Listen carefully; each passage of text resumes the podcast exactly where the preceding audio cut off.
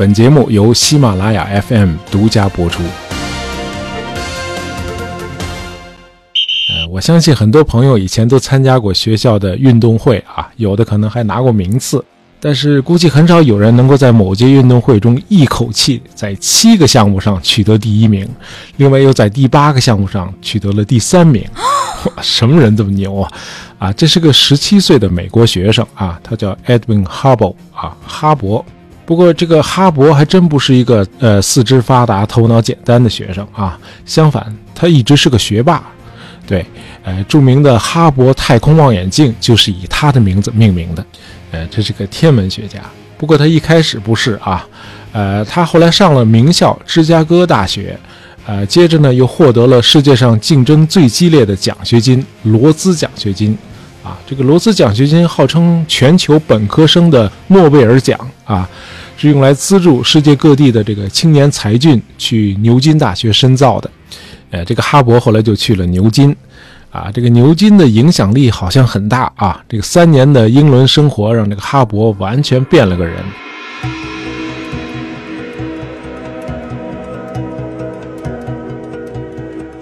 呃，回到美国后，每到冬天，这个哈勃都会穿那种外边带着短披肩的那种大衣啊，手里时刻拿着个烟斗啊。从上到下，一副咱们在电影里看到的那个福尔摩斯的形象。呃，在他此后的人生中啊，哈勃讲话也喜欢用那种英式的啊抑扬顿挫的腔调，从口音上已经不太听得出来他是个美国人了。哎，有趣的是，这个哈勃在芝加哥大学和牛津大学的专业都是法律，和天文学一毛钱关系都没有。呃，不过他从小就对天文学有着浓厚的兴趣。啊，但他同时又是个听话的孩子，在申请芝加哥大学的时候，他爸就力劝他学习法律专业，那哈勃呢就照做了。呃，不过在大学期间呢，他经常跑去听这个天文物理学的课，以至于后来还获得了一个理学学士学位。那么考上这个罗兹奖学金之后，本想在牛津读自己梦寐以求的这个天文物理学专业，可是那会儿赶上他爸呢正好病重。哎，老爷子躺在病床上，还一再叮嘱儿啊，到了牛津，咱们还学法律啊。那这样呢？呃，哈勃在牛津大学的这个女王学院留学三年，仍然是攻读法律。哎，这想想很有趣啊。现代宇宙理论最重要的奠基人，号称星系天文学之父的哈勃，竟然是个文科生。呃，他回到美国当了一段时间的教师，又短暂的参加了第一次世界大战之后，呃，一九一九年，哈勃如愿以偿的在一座天文台找到了工作，这就是威尔逊山天文台。呃，这个地方可以说是彻底改变了哈勃的人生方向，也让人类对宇宙的认识前进了一大步。呃，不对，是两大步。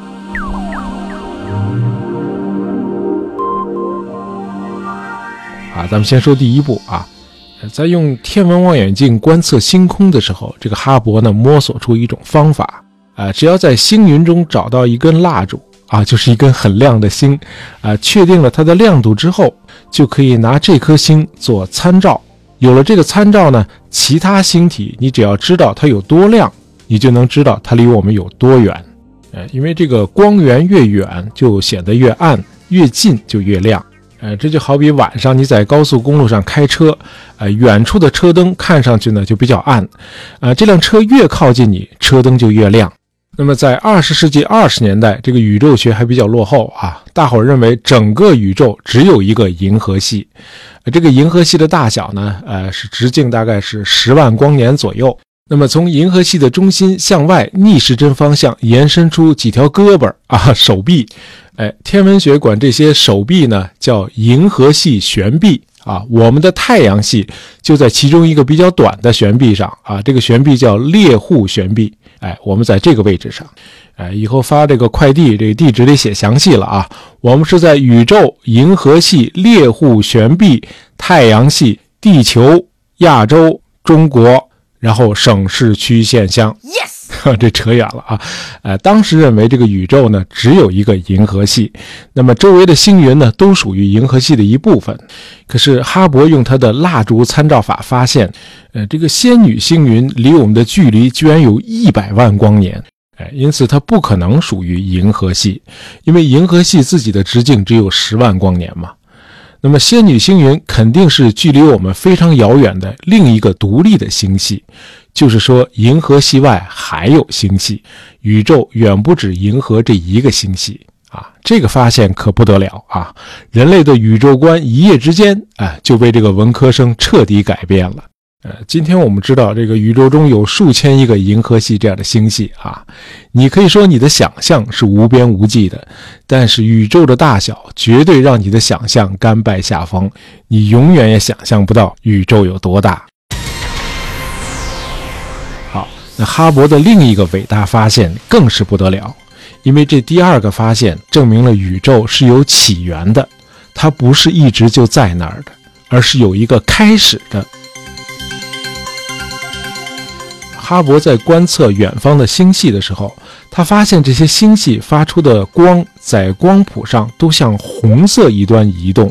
啊，按照这个多普勒定律啊，越红就意味着越远，越蓝就意味着越近。如果说所有的星系都出现像红色一段位移，这就意味着这些星系都在远离我们而去，而且离我们越远的星系，它后退的速度就越快。就是说，整个宇宙是在一刻不停地向四面八方膨胀的。好嘛，这哈勃的第一个发现就已经够惊世骇俗的，那么这第二个发现更是毁三观。原来宇宙不是静态的，而是不断地向四外扩散的。呃，要是这样的话，如果把时间倒推，倒推到最开始，那宇宙应该是个什么样子呢？哎，很奇怪，这个哈勃在他的论文里没有做这样的推导。呃，在哈勃的论文发表的前两年，有一位叫勒梅特的比利时天主教神父啊，他做了这个推导。呃，这位神父说，宇宙是有开端的，它起始于一个蛋。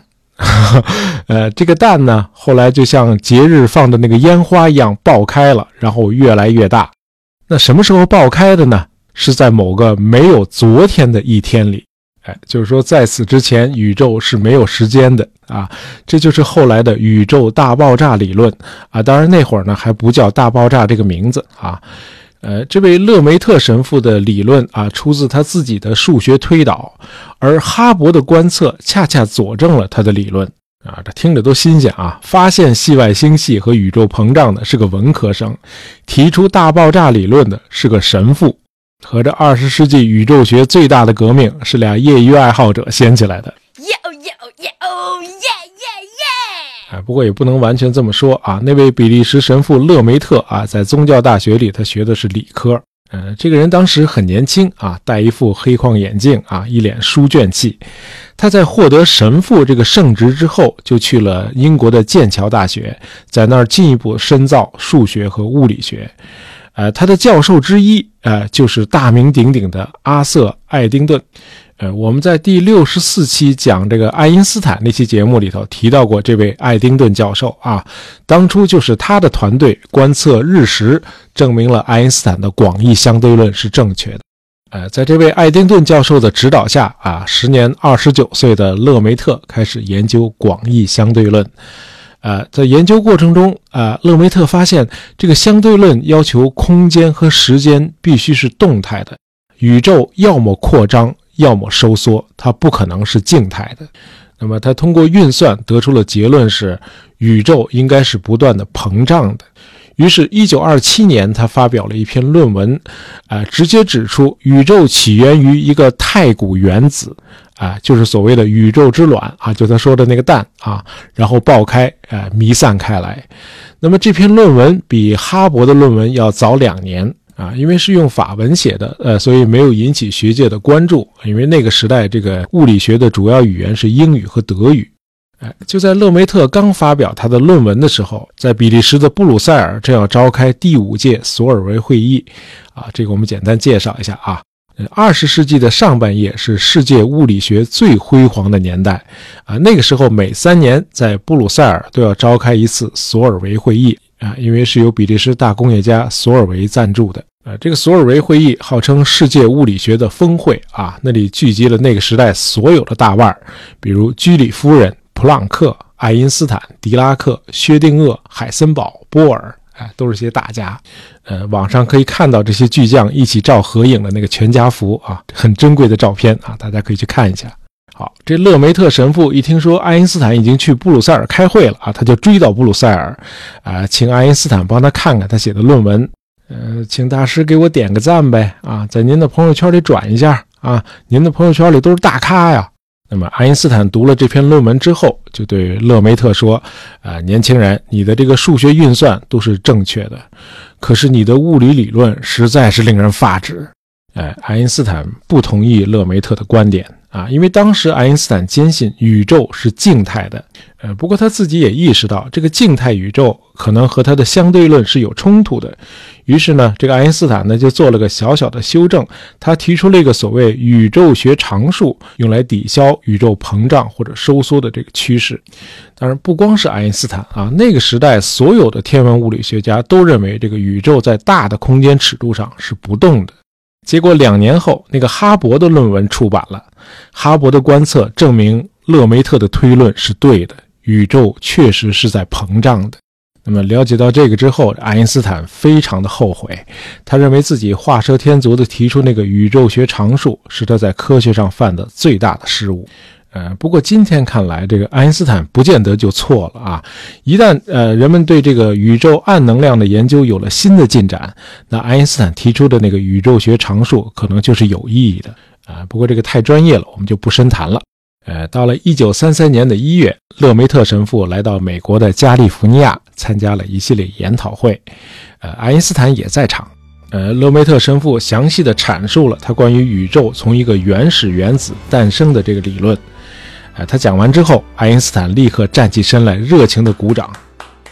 他说：“这是我听过的关于创世的最令人满意的解释。”爱因斯坦是真正的科学家啊！这个科学家的目的就是求真啊！我错了，我就承认；你对了，我就支持你。呃，这个力挺这勒梅特这个理论的另一位大神级人物啊，就是咱们刚才说的剑桥大学的爱丁顿教授。不过到了1944年，这个爱丁顿教授去世了。哎，剑桥大学来了个一百八十度的大转弯啊，成了反对勒梅特理论的中心。这个反对者中最著名的就是天文物理学教授霍伊尔。呃，一九四九年三月二十八日啊，霍伊尔在 BBC 的广播节目里谈了他的宇宙观。啊，他认为宇宙根本就没有什么起源啊，宇宙没有一个确切的起点。它持续不断的在各处生成新的物质，一直到无限远的过去都是如此。啊，宇宙大爆炸就是胡扯。哎，大爆炸 （Big Bang） 这个词啊，就是这次说出来的。呃，这很有趣啊。这个恰恰是大爆炸理论的反对者霍伊尔创造了“大爆炸”这个词。呃，当然，今天还要感谢那个美剧啊，《生活大爆炸》啊，呃，谁也没想到这个通俗文学能让那个天文物理学的概念变得如此的家喻户晓。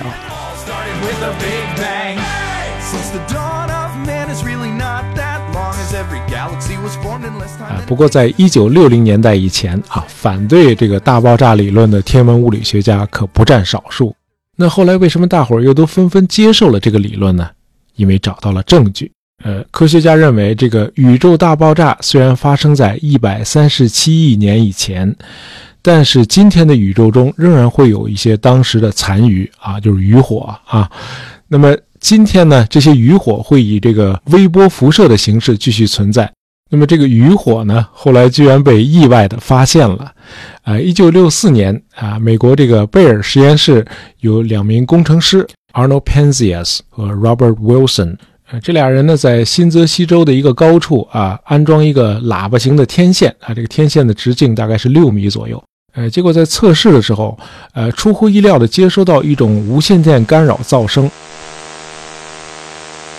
啊，各个方向上信号的强度都是一样的，而且长期的挥之不去啊，总是在那儿。这天线也没毛病啊，这俩人就把设备拆开了，擦洗好几遍。哎，他们是想会不会是有这个鸽子的这个排泄物哈？哎，擦得非常的干净，可是这个噪声还是消失不了。怎么转动天线啊，改变高度啊，这个噪声的强度没有丝毫的变化。那怎么才能摆脱这个噪声呢？哎，这俩工程师没想到，他们绞尽脑汁要摆脱的这个噪声，恰恰是五十公里以外的普林斯顿大学一帮科学家正在苦苦寻找的。哎，就是宇宙背景微波辐射啊，大爆炸的那个残余。哎，这俩人更没想到的是，他们会因为发现了这个噪声而获得了诺贝尔物理学奖，这不白捡的吗？啊，据说这哥俩是读了《纽约时报》才知道啊，他们发现这个宇宙背景辐射是这么重要，因为它给大爆炸理论以强有力的支持啊，可以说是继哈勃观测到宇宙膨胀之后又一个重大的天文发现。呃，据说咱们普通人也都见过这个一百三十七亿年以前宇宙诞生时的残留的余烬。呃，当你的电视没有信号的时候，那个屏幕上的雪花至少有百分之一就是那个宇宙背景微波辐射。哦。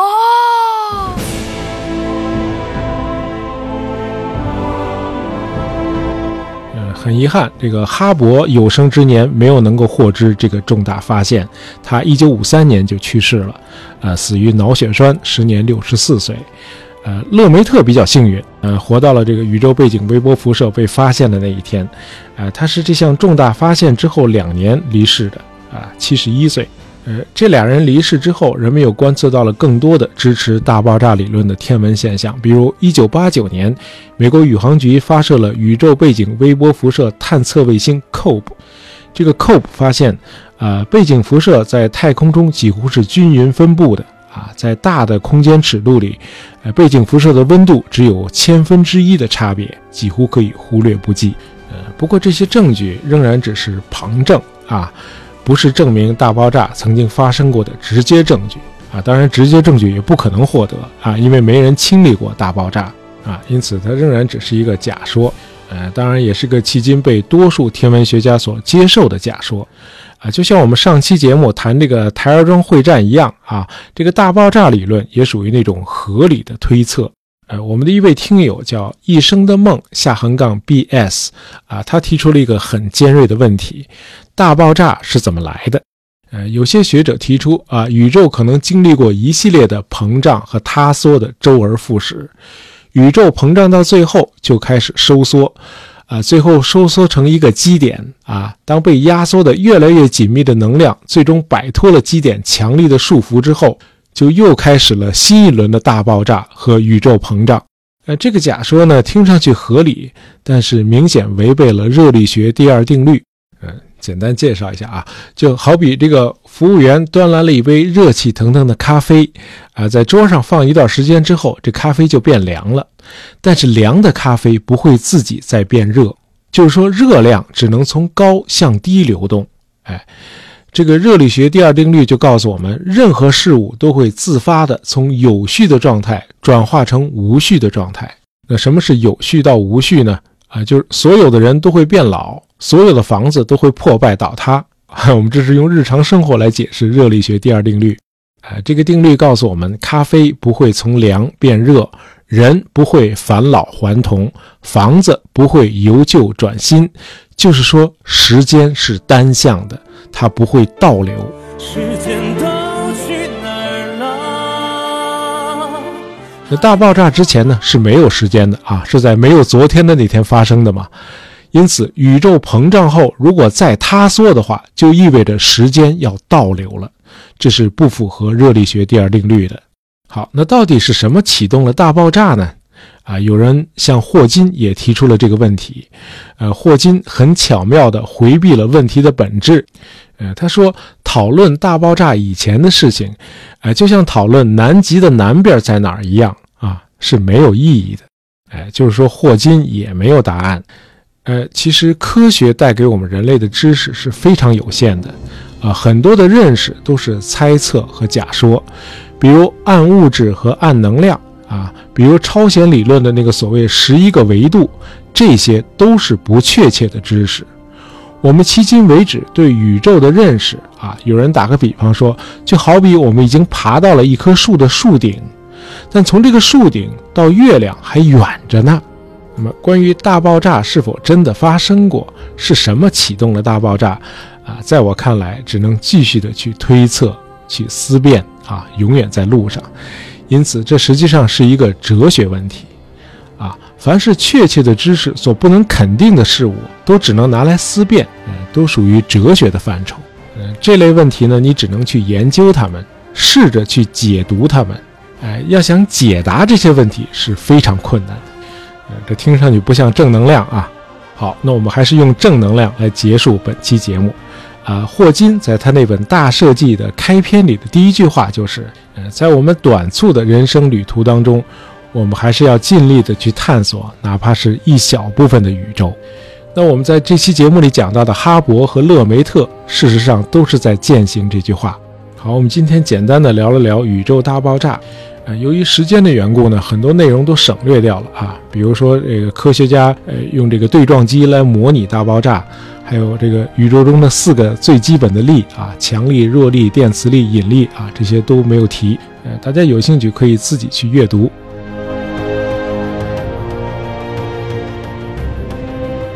啊，到年底了，和大家分享一个小福利。啊，感谢大家一年来一直跟着我们听故事。呃，现在拿出手机下载阿里旗下官方返利神器一淘 APP，一二三的一，淘宝的淘。啊，在 APP 搜索框输入专属口令“杂货铺”，啊，可以领取八元购物红包。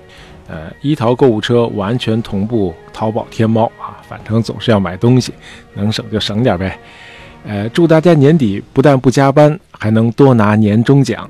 呃，别忘了在一淘 APP 的搜索框输入专属口令“杂货铺”，领取八元购物红包。好，今天的节目就到这儿啊！喜欢大爷杂货铺的朋友，别忘了订阅我们的专辑，这样就不会错过我们的新节目了。也别忘了在朋友圈里分享一下我们的节目。感谢大家收听，咱们下期再见。